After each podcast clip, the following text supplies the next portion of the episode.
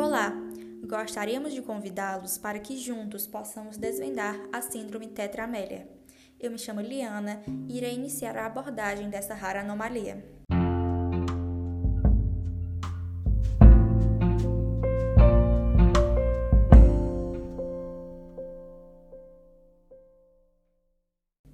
A tetramélia se caracteriza pela ausência dos braços e pernas, associando-se a anomalias do sistema cardiovascular, do sistema nervoso central, do trato gastrointestinal, do sistema urogenital, craniofacial ou até do sistema respiratório.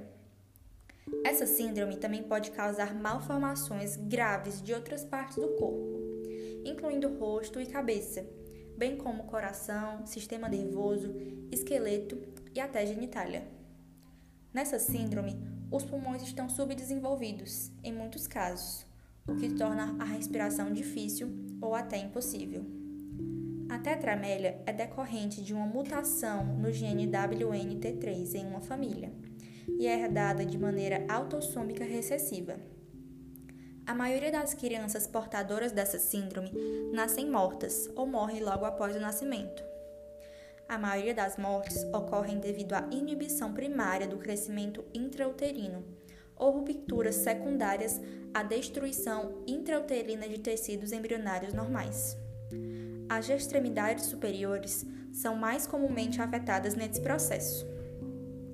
Gostaria agora de chamar nossa colega Luana, que dará continuidade às explanações.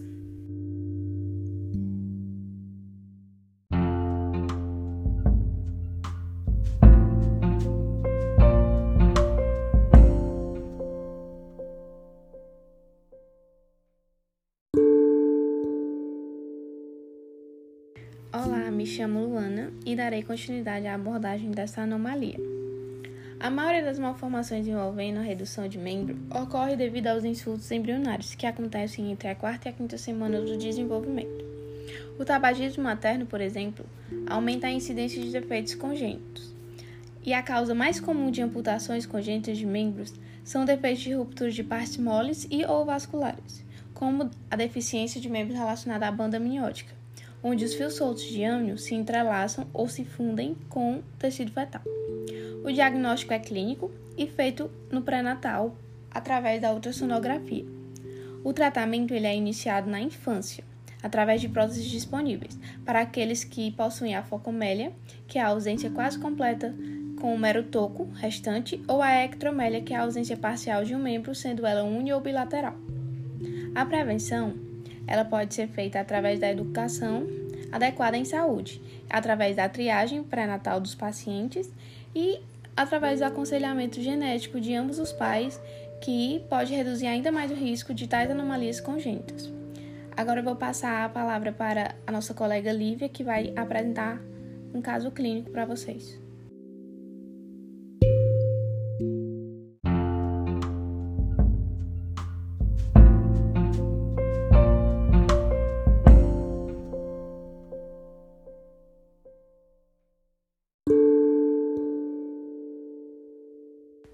Olá! O relato de caso que trouxemos para vocês hoje foi de um artigo que foi aceito em janeiro de 2020. Nosso caso ocorreu no Hospital Geral de Granada, localizado na cidade de Granada, na Espanha. Um bebê do sexo masculino natimorto foi enviado à ala de obstetrícia e ginecologia apresentando completa ausência dos quatro membros.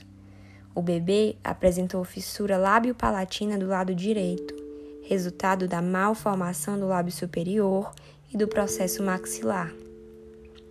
Foi feita a dissecção posterior do feto e foram encontradas também anormalidades em outros sistemas, dentre eles no órgão generativo aparentemente masculino, mostrando uma pequena massa pediculada com aparência tubular, como o pênis, a genesia pulmonar bilateral, malformação cardiovascular e anomalia crânio-facial com as fontanelas, a popularmente conhecida moleira, completamente abertas.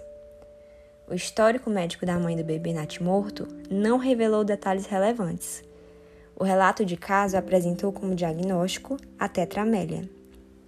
Felizmente, a tetramélia é uma doença muito rara e a má formação dos membros aparece em cerca de 6 a cada 10 mil nascidos vivos, sendo a maior prevalência em membros superiores. É importante lembrar que a educação adequada em saúde, a triagem pré-natal das pacientes e o aconselhamento genético de ambos os pais podem reduzir ainda mais o risco de tais anomalias congênitas. Ficamos por aqui e agradecemos a sua escuta atenta.